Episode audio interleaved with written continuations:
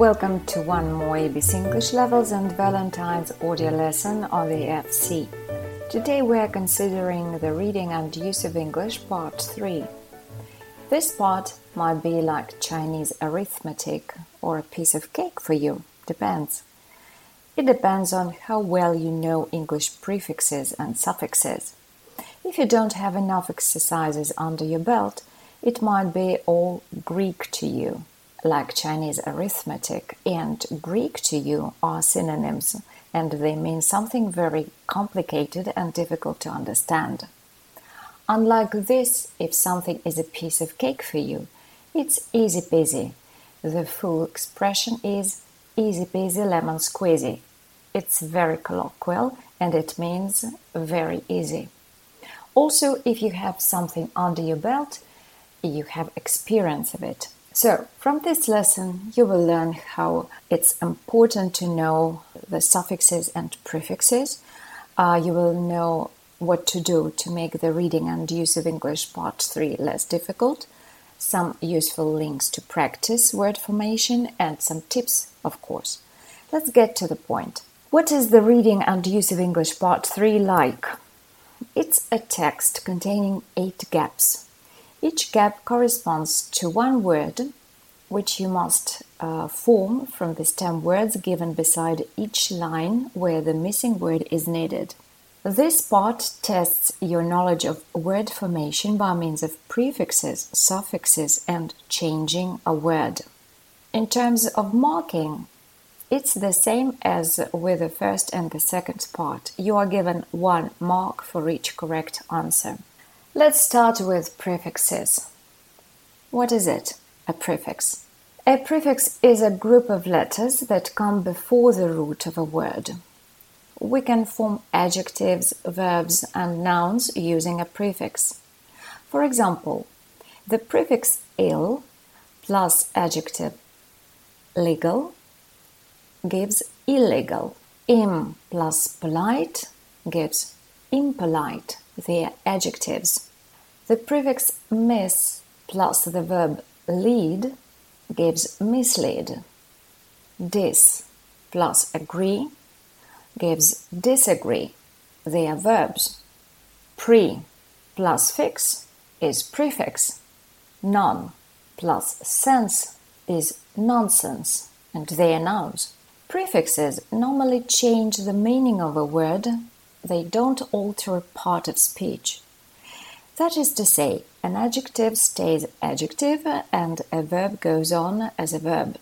There are a lot of prefixes in English, and of course, it's quite difficult to remember them all. But at least you should try to learn uh, the most common of them. It will help you to understand shades of meaning and tell negative from positive ones. Mm, the most common prefixes are over, for example, overlook, under, undercook, auto, automobile, ex, ex-husband, re, reread, co, co-author, in, inopportune. Let's move on to suffixes. A suffix is a group of letters that go after the root of a word. For example, help plus less is helpless. Beauty plus full is beautiful. Clear plus ly, clearly. Unlike prefixes, suffixes can change a part of speech as well as the meaning. For example, beautiful is an adjective formed from the noun beauty. Clearly is an adverb deriving from the adjective clear. To feel more confident, you should learn at least the most frequently used to form nouns, adjectives, verbs, and adverbs. Noun suffixes. The most common uh, is ness, kindness, tiredness. er, a, waiter, villager, or, educator, creator, ship, friendship internship, hood, brotherhood, neighborhood, shon, uh, which is spelled uh, as T I O N, relation, negotiation. And Sion or Jean, which is spelled like S I O N, inclusion, admission. I T Y, ity, peculiarity, ability. Meant, complement, excitement. T U R E, cha. Architecture, agriculture. E N C E, ence. Preference, A N C E, ence. Endurance. A L L, proposal, refusal. E R Y, airy, or R Y, re, bakery, robbery. Okay, let's see uh, at what adjective suffixes can can be very common in the English language.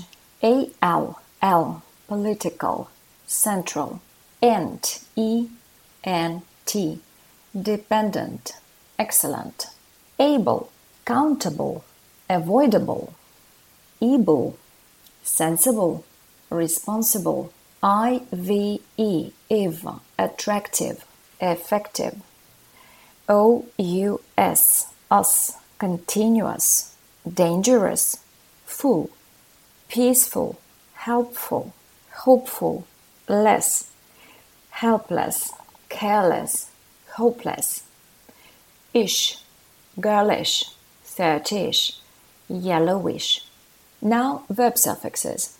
ISE, uh, or in American English it would be IZE, uh, uh, read like eyes, characterize, stabilize, ATE, eight, duplicate, fabricate, FY, fi, simplify, justify, ENN, awaken, shorten. Now adverb suffixes. Li, the most common. Calmly, quietly, quickly. And here please careful. There are some adjectives that have the form of an adverb because they end in li, like friendly or ghastly, for example. But remember, they are adjectives, not adverbs. So if you have any doubts, please um, check it uh, in the dictionary. Uh, the next adverb suffix is wise, clockwise, likewise, edgewise, and wood or woods, downwards, upwards, homewards. And finally, uh, you may need to change the stem of the word.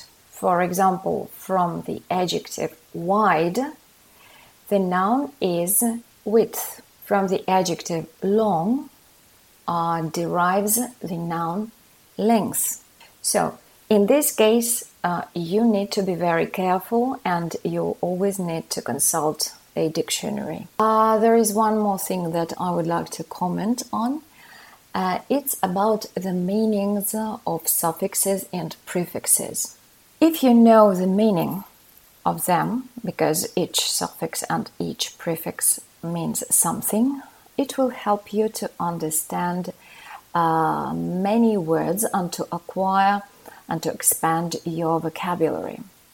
For example, the suffix full means that something has this quality to be full of something, yeah, to be beautiful, to be full uh, of beauty. Unlike full, the opposite, less, means uh, lacking of something.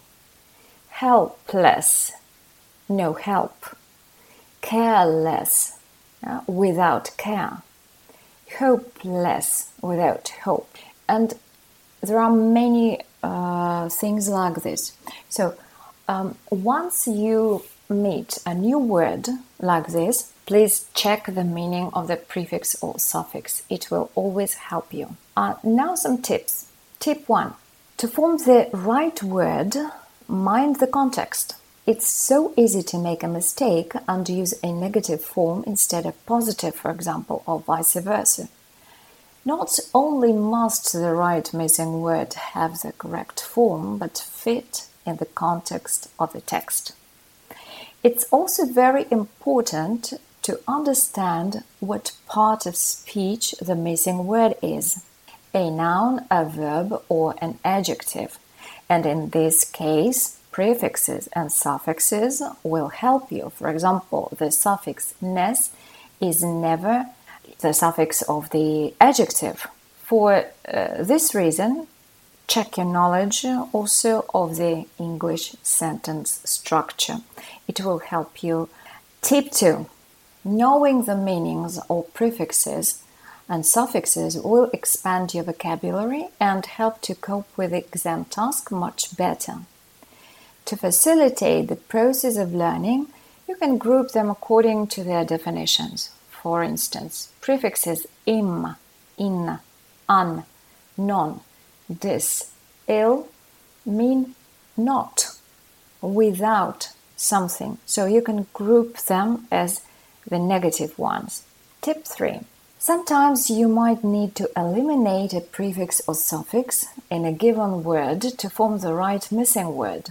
Say, you have a sentence to complete all the tasks perfectly, you need stamina and hmm. The given word is energetic. It's an adjective, but the structure of the sentence requires a noun. So, what would be the missing word? Right, energy.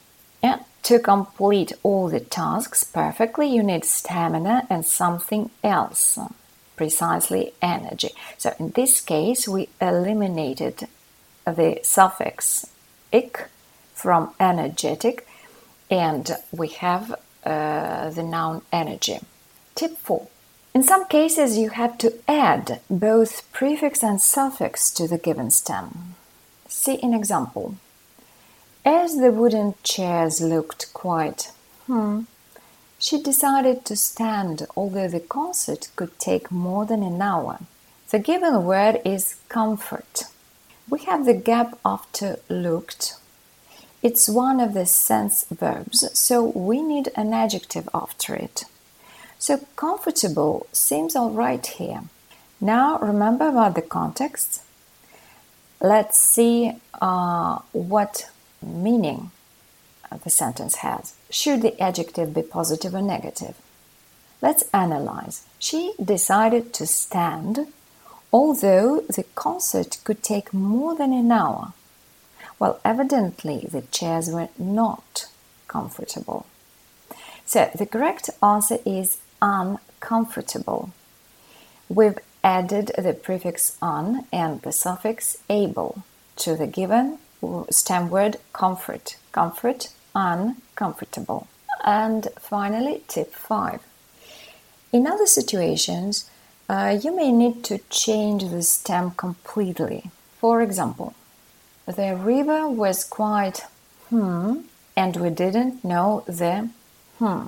For the first gap, uh, the, given, the given word is width.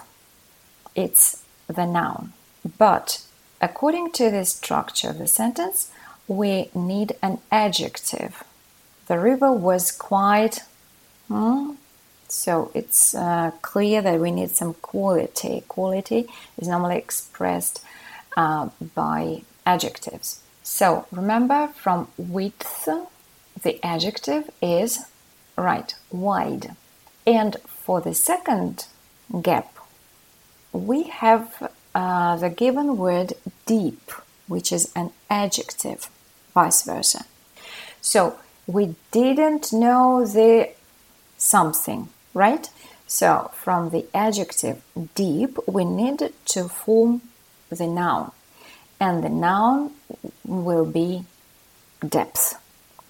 The river was quite wide, and we didn't know the depth. As in everything, practice makes perfect, you know that. Uh, so you can Google to find the websites with exercises uh, on word formation. As an example, I would recommend english-grammar.at. I like this site because there you can find exercises according to your level.